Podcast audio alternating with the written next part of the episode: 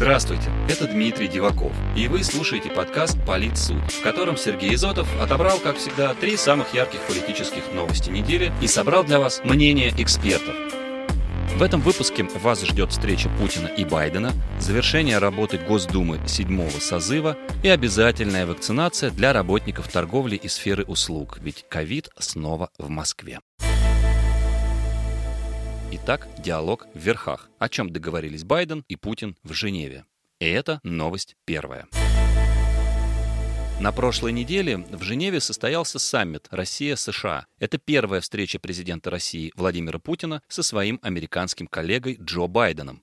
Никто, конечно же, не ждал от нее прорывных решений, однако в нынешних условиях почти новой холодной войны прорывным можно назвать уже сам факт такого диалога в верхах. В его рамках лидеры России и США обсудили как состояние и перспективы дальнейшего развития двусторонних отношений, так и вопросы международной повестки дня. Встреча президентов продолжалась три с половиной часа, и оба политика оценили ее в позитивном ключе. Владимир Путин назвал своего визави очень конструктивным и взвешенным человеком, а господин Байден, в свою очередь, особо подчеркнул хороший и позитивный тон встречи. Впрочем, с другой стороны, реальных договоренностей, судя по сообщениям информагентства, агентств было немного. Так, стороны договорились начать консультации по кибербезопасности, обмену заключенными и контролю над вооружениями. Кроме того, послы двух стран возвращаются к местам своей службы. Возможно, как раз это и поставит перед странами вопрос об увеличении дипломатического штата в посольствах. Я напомню, что именно сокращение персонала американского посольства, а также закрытие ряда консульств существенным образом усложнило получение американских виз в России. Впрочем, журналист-международник, автор телеграм-канала канала внешней политики «Забро» Алексей Забродин уверен, что результаты переговоров вышли довольно робкими, а дальнейшие перспективы развития отношений двух стран весьма туманными. Возвращение послов России и США в Вашингтон и Москву – единственный конкретный итог переговоров, считает Алексей Забродин. Он уверен, что если после этого стороны не договорятся о нормализации работы дипмиссий, то ждать реального улучшения отношений, которые ощутили бы на себе и обычные граждане, бессмысленно.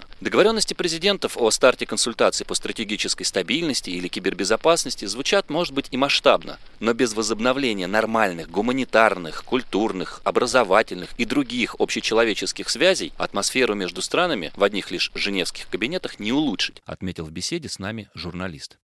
Главное, что нас не ждет очередное похолодание, и это уже неплохо, считает эксперт Центра консервативной политики Ольга Курносова. Вряд ли это как-то отразится на нашей внутренней политике, а вот наши отношения с Западом начнут размораживаться. По крайней мере, я на это очень надеюсь, сказала она. Впрочем, если потепление и будет, то не глобальное. И это подтверждает и отсутствие российских журналистов на пресс-конференции американского лидера по итогам саммита. Представитель российского МИД Мария Захарова уже поспешила заявить, что свобода прессы и отсутствие контроля над журналистами в современной американской действительности всего лишь теория. Но хочется напомнить госпоже Захаровой, что в России в последнее время независимая журналистика тоже не в особом почете. Тот же закон о СМИ иностранных агентах уже привел к закрытию издания V-Times. А буквально на этой неделе стало известно, что журналисты телеканала «Дождь» были исключены из кремлевского пула. Выборы, выборы. А чем нам запомнится Госдума седьмого созыва? Это уже новость вторая. Вернемся в Россию. На прошлой неделе президент подписал указ о назначении выборов в Госдуму на единый день голосования 19 сентября. А уже в пятницу 18 июня Центральная избирательная комиссия запустила символические часы с обратным отсчетом времени до выборов. Кроме того, ввиду эпидемиологической ситуации в России, голосование предложили провести в течение трех дней 17, 18 и 19 сентября. Интересно, что буквально за день до указа президента о назначении выборов завершила свою работу Государственная Дума седьмого созыва. За пять лет Нижняя Палата парламента провела 427 пленарных заседаний, на которых было рассмотрено почти 6,5 тысяч законов. Правда, законную силу обрели лишь чуть более 40% из них. Впрочем, председатель Госдумы Вячеслав Володин итогами работы себя и своих коллег остался доволен. Мы ставили перед собой собой задачу повысить качество законотворчества, увеличив число законов прямого действия. По итогам этого полугодия их доля составила 67,5%, сказал он. Кроме того, по словам спикера, каждый третий принятый Нижней Палатой парламента закон имел социальную значимость. Все это время для нас было главным одно – повышение уровня жизни наших граждан, укрепление страны и принятие законов исключительно в интересах жителей и государства, заявил господин Володин. И, конечно, мы решили спросить руководителя политической экспертной группы Константина Калачева, а чем ему запомнился этот созыв Госдумы и чем он отличался от предыдущих составов. Мне запомнились прежде всего социально ориентированные законы, а людям – пенсионная реформа и поправки в Конституцию, сказал политолог в беседе с нами. Он также отметил, что больше стало законов прямого действия, то есть меньше подзаконных актов, а значит легче и проще жить по закону. Но в памяти могут остаться запретительные законы, а не то, что этот созыв был самым работоспособным. Другое дело, что основные направления политики формируются не в Госдуме. Парламентарии – это всего лишь инструмент. Но кто об этом знает? Вопрос риторический, сокрушается господин Калачев. Конечно, каким будет следующий состав Нижней Палаты Российского парламента, сказать пока сложно. Ждать кардинальных перемен пока не приходится. Однако, по мнению политолога, пока появилась надежда на деэскалацию с Западом. Если это случится, то, возможно, ослабнет и давление на оппозицию. Не надо будет дальше ужесточать политику, рассуждает эксперт. Но тут же поправляется, что это всего лишь позитивный сценарий. Нельзя исключить и негативный, предполагающий необходимость непопулярных решений уже нового созыва Госдумы. Полагает господин Калачев.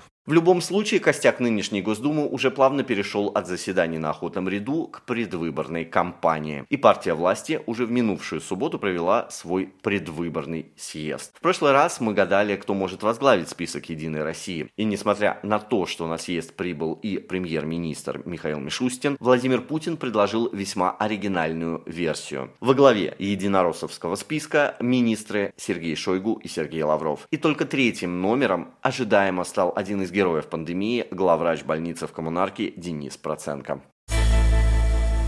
Добровольно-принудительно. Чем грозит работнику отказ от вакцинации? И это новость третья. И, конечно, нельзя не сказать о резком ухудшении ситуации с распространением ковида. В Москве в минувшую пятницу был поставлен очередной рекорд по количеству заболеваний в сутки – более 9 тысяч человек. И видя эти цифры, на прошлой неделе власти предприняли отчаянную попытку стимулировать россиян, и прежде всего москвичей и жителей Московской области, к вакцинации. Оказалось, что не очень много людей поверили в рассказы о чудодейственной вакцине «Спутник». Для примера, в многомиллионной Москве сегодня уровень вакцинации населения составляет чуть более 10%. И это при том, что для выработки коллективного иммунитета нужно как минимум 60.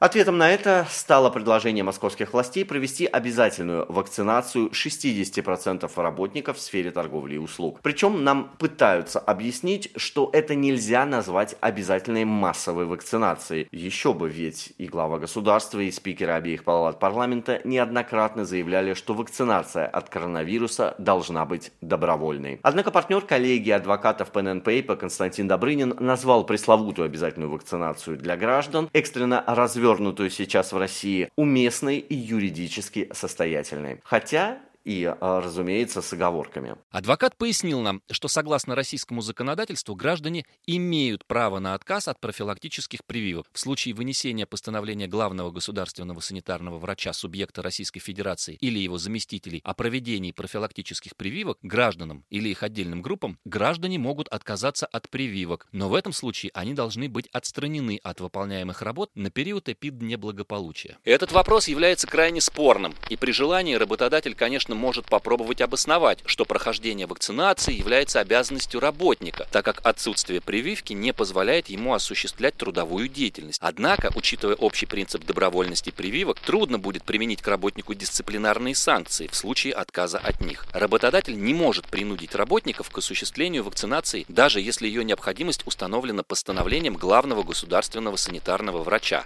говорит Константин Добрынин. Адвокат отметил, что правоприменительная практика в России будет складываться у нас прямо на глазах, при этом вряд ли в пользу работника. В этом смысле полезно посмотреть а, на судебный подход США к принудительной вакцинации, где еще почти сто лет назад а, в одном деле суд в Массачусетсе отказал истцу в признании неконституционным требования об обязательности прививки от оспы. В определении суда говорится, что несмотря на то, что некоторые люди, в том числе врачи, не верят в то, что прививка предотвращает оспу, но общее мнение – прививка помогает сдерживать эту смертоносную болезнь. В любом организованном обществе, обязанном сохранять безопасность его членов, права одного человека могут время от времени ограничиваться под влиянием большой угрозы всему обществу, таким образом, как этого требует защита людей, говорится в решении суда. Сам адвокат находится в Великобритании, где обязательная вакцинация введена для работников медицинской системы NHS и домов престарелых. Не помню последние данные, но первый компонент вакцины получили более 80% граждан, включая меня, сообщил нам Константин Добрынин.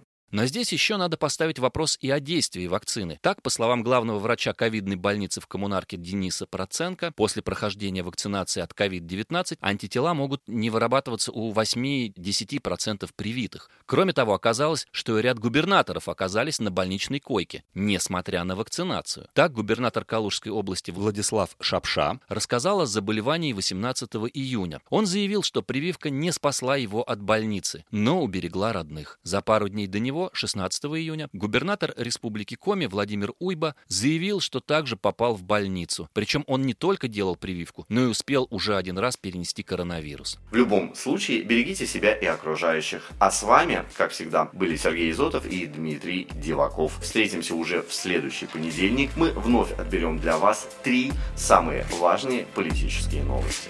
До новых встреч. За звук подкаста «Политсуть» отдельная благодарность Илье и Diverse Media Group.